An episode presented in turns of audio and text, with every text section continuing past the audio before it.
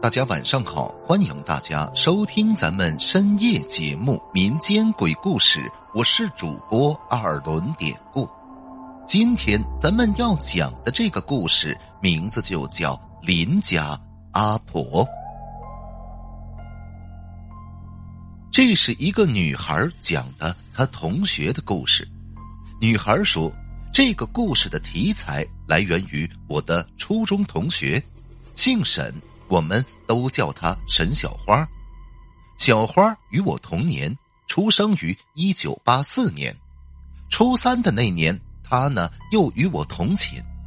初中毕业后，小花就自己开了家小店儿，现已结婚生子，生活算是幸福美满。说起我曾经读过的那所中学，它坐落在南林镇以外的郊区。名字叫南联镇一中，传说在盖我们学校以前，那块地就是乱坟堆，后来是小镇开发向郊区扩展，而那中学呢，则先搬迁到了那儿。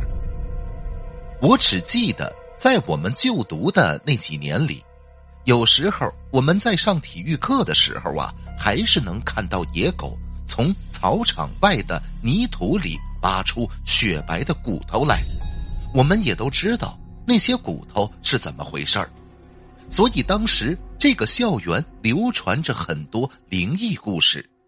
不过今天的主题我要说的不是这学校，下边我继续说我的同学小花。小花啊，是一个很朴素的农村女孩她平时在我们班里成绩也不算很好，排名基本上在二十名左右的样子。但小花待人和善，并且乐于助人，平时总爱扎着一根羊角辫穿着一件花底衬衫，看到熟人的时候，他会露出一种很淳朴的微笑，非常可爱。小花家在南林镇以外的一个村庄上，那个村庄名字叫沈家村沈家村到镇上骑自行车大概要四十分钟。初三那年，因为面临着升学，所以学校都安排了晚自习。可是后来学校啊，为了同学安全着想，就要求同学们呢住的。不管是远还是近，这一年呢都强行住校，只有周五晚上放学后大伙儿才能回家，周日的傍晚呢大家再回来学校。我下边要说的是有这么一个星期天的傍晚，那天同学们都从家里回到学校，此时呢在寝室整理东西。那天我刚走进我们寝室的门，就看到小花的脸色苍白，一言不发的坐在那儿，那种神情似乎是三魂丢了七魄。当时其他同学也都在那儿议论纷纷的，而睡我旁边那床的沈燕儿，她说：“啊，怎么有这种恐怖的事儿？哎呀，下次我经过沈家村都不敢往河边走了。”而另一个同学雪飞也说：“别别讲了，我们学校这儿也不是很太平，有时候半夜还能听到哭声呢。你一讲这个，我晚上都不敢上厕所了。”就如此，其他的同学也都七嘴八舌的说着。我听到他们在说恐怖什么的，那兴趣马上就来了，急忙上去问发生了什么事情。这时，小花起身抓着我的手，让我呢快坐到他的旁边来。今天小花的手啊，似乎特别的冷，抓着我的时候，不禁让我打了个冷战。那之后，小花对我说：“小梅，我说了，你可别害怕。你要害怕，我就不说了。”我听罢，一头雾水，但坚定的点了一下头。啊我不怕，你说吧。说着，我安慰性的拍了拍小花的肩膀。这之后，小花则把整件事情都原原本本的跟我讲了一遍。原来呀，那是周五的傍晚，我们初三毕业班周五是下午六点才放学的，因为是冬天，当时天儿已经完全的黑了。小花像往常一样骑着自行车走在回家的路上，但是那天特别奇怪，他从镇上到沈家村一路上都是漆黑的。原本路过一个村庄。都起码呢会有一盏指路灯亮着，可是那天一路上所有的路灯都没亮，并且路过的那些村庄也都是黑漆漆的。小花毕竟是个女孩子，这个黑灯瞎火的状态确实让人有点害怕，而且她路上还要途经很多有棺材的地方。那些呀，都是一些老坟，就像小亭子一样立在野地上，亭子里呢放着棺材，棺材里自然睡着死人，那些坟也上了年头了。接着说，小花当时心惊胆战的骑着车，差不多到半路的时候，此时前边刚好是一片大墓地。这也是小花之前回家的必经之路。小花呢，刚骑到墓地那儿，突然“呼”的一下，只见一道绿光从他眼前闪过。小花一害怕，当时差点从自行车上摔下来。其实这道绿光的这个光啊，就是老鼠或者野兔从坟地里钻出来，身上带了死人骨头里的磷粉。据我外公说，很久以前还没有流行火化的时候，冬天路过坟地，经常可以看到磷火的。哎，接着说，当时小花因为害怕，就这一下，她吓得是加快速度骑车回家，后边也没什么事儿。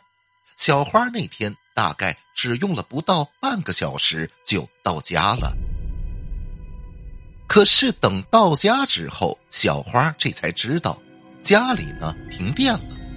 家里人跟小花说，因为从镇上通到各村庄的总变压箱坏了，所以镇以下的村庄都停了电。因为毕业班作业很多，所以当时小花很想快点来电，好写作业呀。于是呢，他就问哥哥什么时候会来电。哥哥跟他说：“我也不清楚，你看看其他村庄有没有电。如果前边村已经有电了，那咱们也应该快了。”小花听完觉得有道理，所以呢，来到二楼的阳台，向远处眺望。此时远处还是黑漆漆的一片，所有的村庄还是没有电。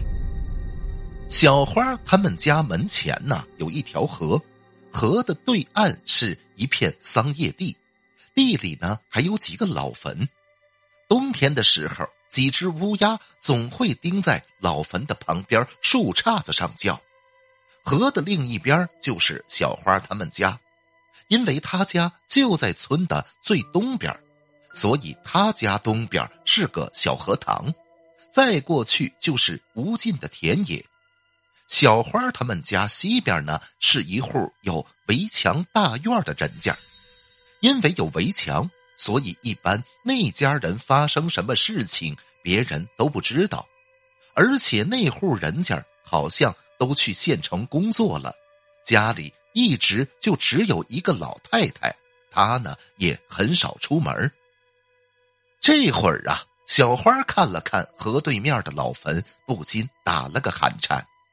因为前不久，她听说另一个村庄的老坟还有僵尸出没。想到此，因为害怕，小花想尽快回屋去。此时，月亮从云层中钻了出来，月光洒向大地，地上的一切一下子变清晰了。也就在这时候，小花突然听到一个奇怪的声音。喵喵的，好像是野猫在叫。但听着又不像，这更像是有人在哭。小花又向河边看去，眼前分明是一个老太太，她似乎是从荷塘那边走过来的。但是荷塘那边都是农田呐，怎么那么晚，年纪这么大的老太太还在外边走呢？小花只见那个老奶奶满头白发，身上穿着雪白的衣服，脚上好像穿的是双蓝色的棉花布鞋，她手里还提着一个元宝形状、挂有珠饰的灯。老太太一边走，还一边慢慢的扭头看着邻居家的方向。小花不相信自己的眼睛。又用双手揉了一把，此时只见那老奶奶慢慢的飘到了西边围墙那边，之后就不见了踪影。小花觉得蹊跷，赶紧走到楼下，问家里人刚才有没有在门口看到一个老奶奶。家里人都说没看见。之后，小花就把自己刚才看到的事情跟家里人说了。不过后来大家琢磨，也或许啊是隔壁邻居家的那个老奶奶出门了，刚才没准是从县城回来的呢。不过最后不管家人怎么说，小花还是觉得这里边没那么简单。当夜无话，咱们说第二天。第二天早晨呐，小花带着疑问，拉着妈妈。一起过去呢，敲西边老奶奶家的门小花还是有些不死心呢。门打开之后，出来的是一个四十来岁的中年妇女，这个是老奶奶的闺女。此时从院门往里看，他家大厅里俨然布置成了一个灵堂，那里边挂着他家老太太的遗像。见此情形，小花的母亲惊讶的问：“老奶奶这是什么时候过世的？我们怎么都不知道呢？”那个中年妇女说：“这是一个多月了，昨天呢刚好是五七，所以家里人这几天都从县城回来，来给老奶奶过五七的。其实早在一年前，老奶奶就去县城生活，这是一个月前生病。”在县城的医院里过世的。听了这些，这时候小花吓得浑身发抖，就把昨天看到老奶奶的情形说给那个中年妇女听。而那女的听罢就说：“她母亲过世的时候，就是身穿白色的长袍，脚穿蓝色棉缎布鞋的，那个元宝灯。”就是昨天中午的时候，家人给烧的。小花的母亲听罢也吃惊的说：“小花昨天晚上见到的，看来一定就是林家的这个阿婆的鬼魂了。”那天在寝室听到这里，我浑然觉得浑身发冷。看了一下旁边，同学们都上晚自习去了。小花说：“她也要去上课了。”她走之后，只有我一个人还在那儿收拾东西。而此刻，我一个人在寝室里，总感觉后边跟着个人似的，心跳加快。没等东西整理完，我就拿着书本冲向了教室。好了，今天的小故事咱们就讲到这儿了。还是希望大家能通过订阅、点赞、转发、评论本专辑来支持一下咱们节目。最后，典故在此，感谢您收听咱们民间鬼故事。那朋友们，咱们就下集再见。